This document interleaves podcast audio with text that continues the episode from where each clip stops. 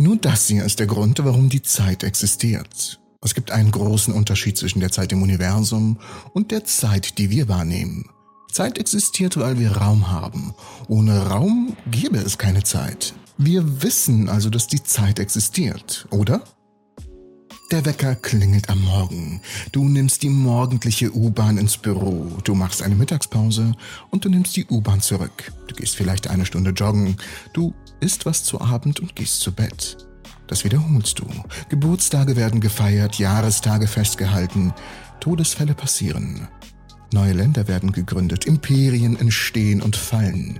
Unser gesamtes Leben wird von Uhren geregelt. Aber was sie messen, ist eine Frage, die komplizierter ist, als man vielleicht zu Anfang annimmt. Wie können wir also sicher sein, dass die Zeit tatsächlich existiert? Es ist schon ein bisschen wunderlich, denn die gesamte Existenz der Menschen ist an den Lauf der Zeit gebunden. Aber wir können sie nicht sehen, wir können sie nicht anfassen. Woher wissen wir also, dass sie wirklich da ist? In der Physik gibt es den Begriff der absoluten Zeit, der verwendet wird, um verschiedene Veränderungen als eine Abfolge von Ereignissen zu beschreiben. Wir verwenden die newtonische Physik, um zu beschreiben, wie sich die Dinge bewegen und die Zeit ist dabei ein wesentliches Element.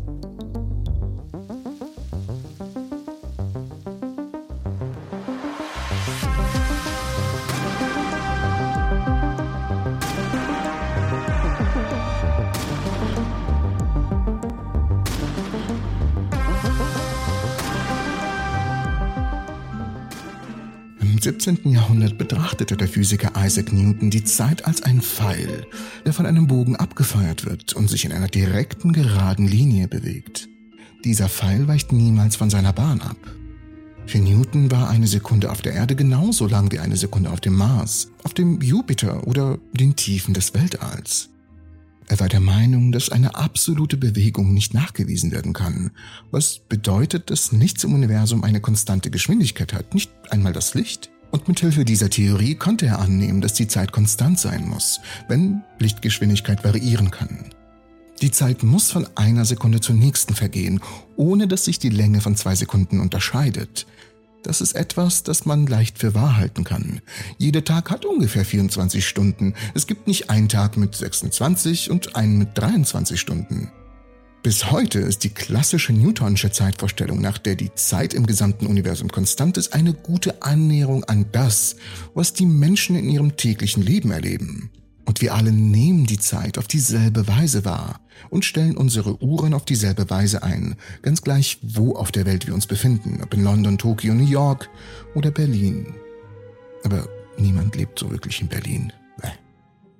Im Jahr 1905 behauptete Albert Einstein jedoch, dass die Lichtgeschwindigkeit nicht variiert, sondern eine Konstante ist, die sich mit 299.792 Kilometern pro Sekunde bewegt. Und bei Gott, wer einer von euch schreibt mir in die Kommentare, dass sich die Lichtgeschwindigkeit mit 299.792.000 Metern pro Sekunde bewegt. Ich mache euch fertig. Er postulierte, dass die Zeit eher einem Fluss gleicht, der je nach der Auswirkung der Schwerkraft und der Raumzeit ebbt und fließt.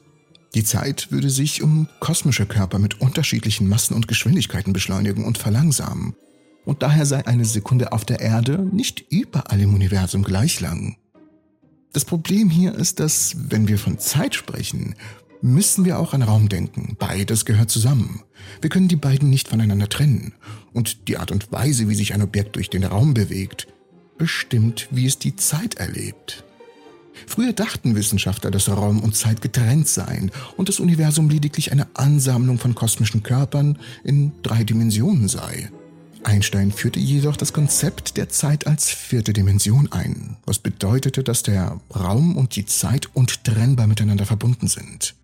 Seine allgemeine Relativitätstheorie besagt, dass sich die Raumzeit je nach Impuls und Masse der Materie in der Nähe ausdehnt und zusammenzieht.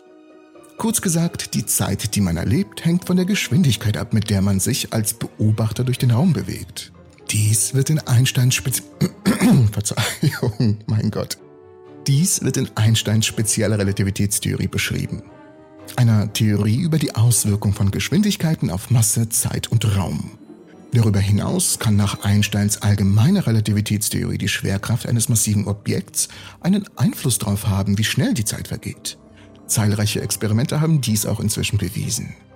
Physiker haben sogar herausgefunden, dass schwarze Löcher aufgrund ihrer immensen Gravitationsfelder die unmittelbare Raumzeit um sie herum verzerren, was das gleiche auch für die Zeit bedeutet. Auch da wird die Zeit extrem verzerrt. Und ein extrem gutes Beispiel dafür, um sich das alles irgendwie zu vergegenwärtigen, ist die Verwendung von GPS.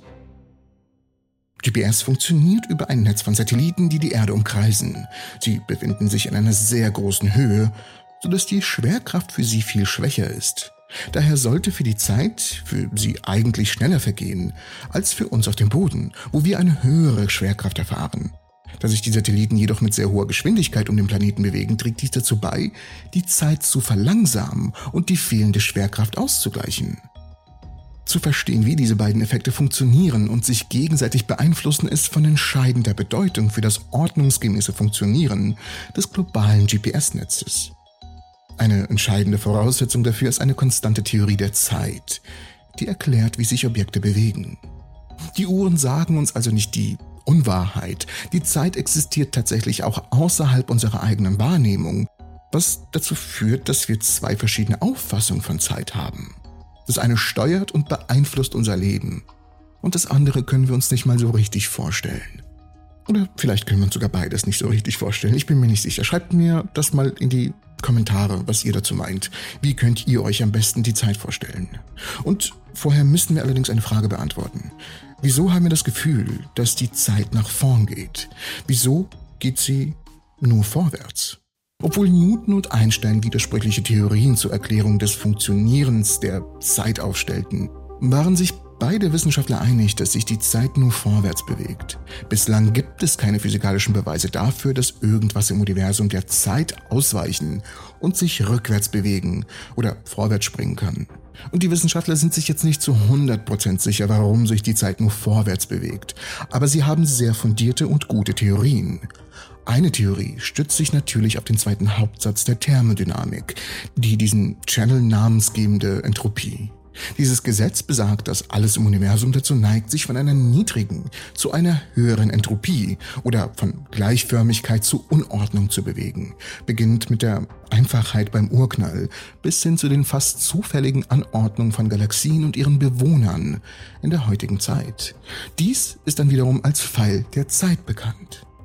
Die Wissenschaftler haben vielleicht nicht alle Antworten, aber im letzten Jahrhundert haben sie beeindruckende Fortschritte zum Verständnis der Funktionsweise der Zeit gemacht. Von antiken Sonnenuhren bis hin zu modernen Atomuhren können wir heute den Ablauf einer Sekunde genau verfolgen, genauer als je zuvor. Zeit ist nach wie vor ein komplexes Thema, aber dank wissenschaftlicher Visionäre kommen wir den Geheimnissen dieser nicht ganz so konstanten universellen Konstante immer näher.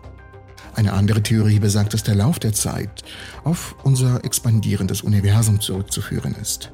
Wenn sich das Universum ausdehnt, zieht es die Zeit mit sich, weil Raum und Zeit miteinander verbunden sind.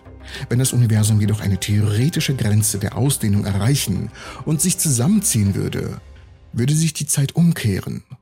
Ein kleines Paradoxon.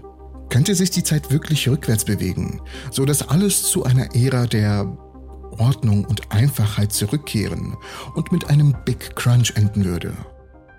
Das ist eine hervorragende Frage, die definitiv eure Neugier geweckt hat. Und sobald sie das getan hat, könnt ihr euch diese Folge hier anschauen. Ich bedanke mich fürs Zusehen. Unten in der Videobeschreibung findet ihr einen Link zu meinen Social Media Accounts. Ruhig folgen, Hallo sagen. Ich bedanke mich. Bis zur nächsten Episode der Entropy.